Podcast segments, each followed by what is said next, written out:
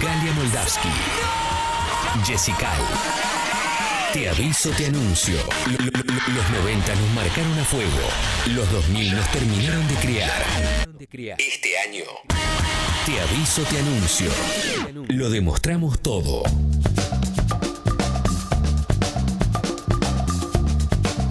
18, eh, seguimos en Te Aviso, Te Anuncio. No nos fuimos todavía. No nos fuimos. Por suerte es temprano y queda mucho.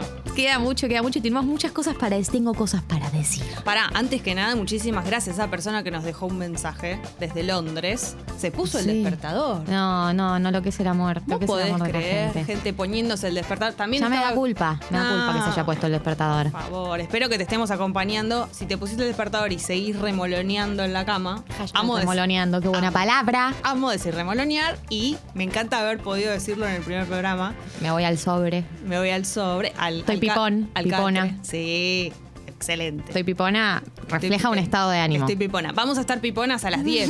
Qué Cuando pipona hayamos- voy a estar la digo cuando vuelva a mi casa. Cuando hayamos terminado, vamos a estar piponas. Pero no, muchísimas gracias por haberse puesto el despertador y estar escuchando y decir todas esas cosas lindas y pertenecer al Club Congo, que ya vamos a hablar de eso eh, dentro de un ratito. No, y llegaron una cantidad de mensajes a la aplicación lleno de amor, Jessy. Solo ¿Me lo amor. estás llegó. jurando? Solo amor y buenas qué lindo, vibras. Qué lindo. Bueno, hoy es primero de marzo y no somos las únicas personas que están empezando. Eh, alguien que también está empezando su ciclo, Tranca. digamos. Sí, tranquilo. Con un primer año súper tranquilo. es el presidente de la Nación, Alberto Fernández. Alguien está un poco más nervioso que nosotras en este país. Sí, sí, sí. No, la verdad que viene de unas semanas, Alberto. Por suerte pudo preparar tranquilo el discurso de hoy. Y Llegó como muy tranquilo para contar sus planes para este año. Bueno, para quien no sabe, hoy es la ceremonia de apertura del periodo de sesiones ordinarias del Congreso. ¿Qué es esto? Es básicamente un acto que se hace porque el Congreso empieza a sesionar, ¿no? Entonces, ¿qué pasa? Va Alberto Fernández con alguno de- algunos miembros de su gabinete. En momentos no pandémicos están los diputados y senadores.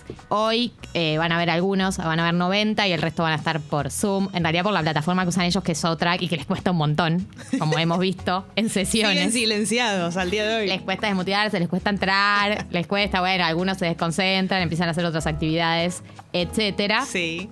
Pero a partir de las 12 del mediodía, Alberto va a dar su discurso, que es lo que hace el presidente a principio de año. Eh, las sesiones ordinarias es básicamente el año laboral del Congreso, que es del 1 de marzo al 30 de noviembre. ¿Y por qué nos importa el discurso que va a dar Alberto hoy? Porque en general el presidente de la Nación en este discurso lo que hace es primero hacer un balance de eh, lo, que, lo que pasó. O sea, el año pasado cuando Alberto dio el discurso fue como balance del macrismo. Este año todos creemos que va a ser un balance de su gestión de la pandemia. Es la parte de la autocrítica, digamos, también. Sí, poca en general. De hecho, siempre nombra como los greatest hits. Claro. Logramos cerrar esto, logramos bajar esto, tuvimos tantos números. Y la autocrítica, en vez de ser autocrítica, es como lo, lo- lo que falta. Claro. Se dice de esa manera, digamos, ¿no? Claro. Como tiene el título de, bueno, ahora lo que viene es tal cosa y esa sería la manera de, de tirarte un palo a vos mismo. Sí, tal cual, lo que me falta. Eh, Alberto va a hacer eso seguramente, va a hacer el balance del primer año de gestión, que estuvo marcado principalmente por la pandemia, y nos importa porque también hace anuncios de cuáles son los objetivos para este año. Se anuncian proyectos de ley, se anuncian objetivos, se anuncian prioridades.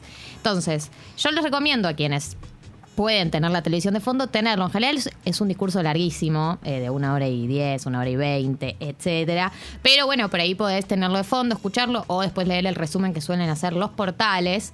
Eh, y eh, lo que se cree que va a nombrar Alberto en el discurso de hoy es, además de- del año de la pandemia, se va a hablar de los planes que tiene para reactivar la economía de la famosa reforma judicial que intentó hacer durante el año pasado. se aprobó en senadores con muchas complicaciones y se frenó. No pasó a diputados, no se sabía si tenían los votos, hubo una situación medio tensa. eh, no se sabe bien qué iba a pasar, pero desde que Alberto asumió, dijo que una de sus prioridades era la reforma judicial. Él es abogado, como sabemos, de, de derecho penal y siempre estuvo como muy obsesionado con eso. Eh, si yo tengo que pensar cuáles son las prioridades del gobierno para este año, es muy difícil pensar cualquier otra prioridad por fuera de bajar la pobreza. Un país que tiene casi un 50% eh, de pobreza es como, bueno, eh, se tiene que reactivar la economía sí o sí, como sea. In Guzmán, we trust, ¿no? es medio como todas las, las, las expectativas depositadas en Guzmán. Eh, Y un poco eso es lo que se espera eh, del discurso de Alberto de hoy. Seguramente hable de la ley del aborto. Como De la ley, bueno, de eso es uno de los grandes de- logros. claro, Claro. en la negociación de la deuda, que, que también hizo Guzmán con los acreedores privados. Este año tenemos la negociación con el FMI.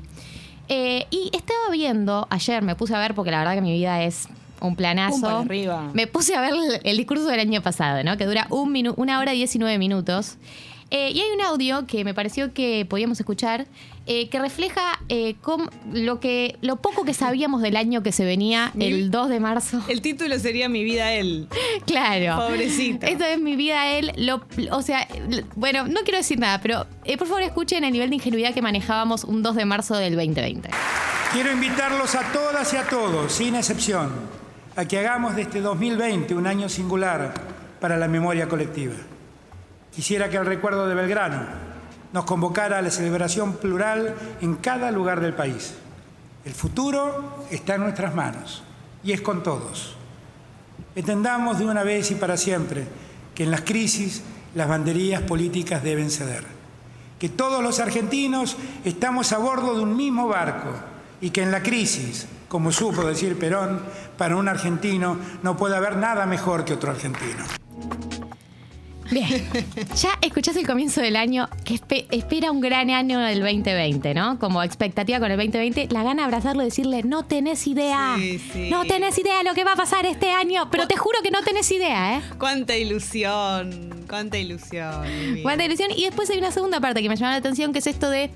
Eh, bueno, en momentos de crisis hay que dejar las banderas políticas, etcétera. Y recuerdo un momento al comienzo de la pandemia donde compartíamos ese, ese sentido Sí. común, ¿no? Decíamos, las diferencias partidarias no van a ser importantes, a las nueve aplaudimos todos. La foto de todos juntos. La foto ¿no? de todos juntos, en los diarios la tapa de hay que colaborar. Hubo un momento de ilusión.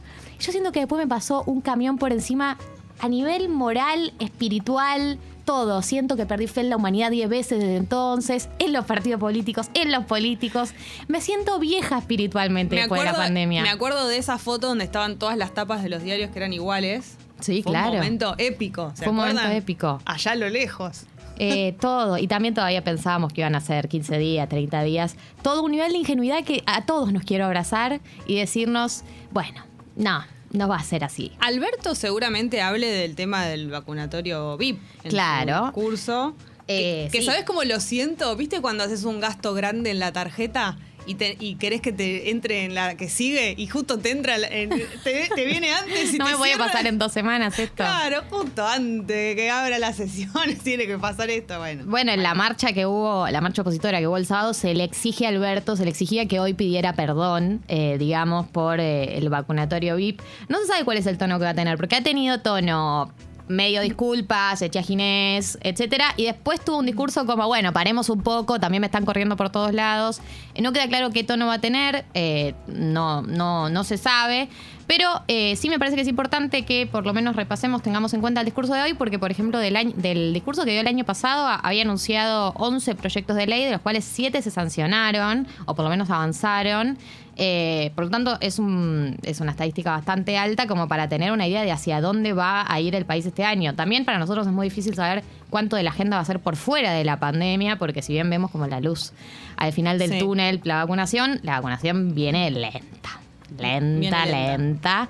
Entonces hay que ver cuánto margen hay de agenda por fuera de la pandemia. No va a ser el 2020, pero eh, me parece que está por verse eso. ¿esto qué horario es? A partir de las 12. 12. A partir ¿Y de ¿Suele las ser 12. puntual? Eh, no. No. O sea que a las 12. A las hay 12 que prende la tele. esperarlo. A las 12 prende la tele y estate tranqui, hacete un vermú, fíjate si podés.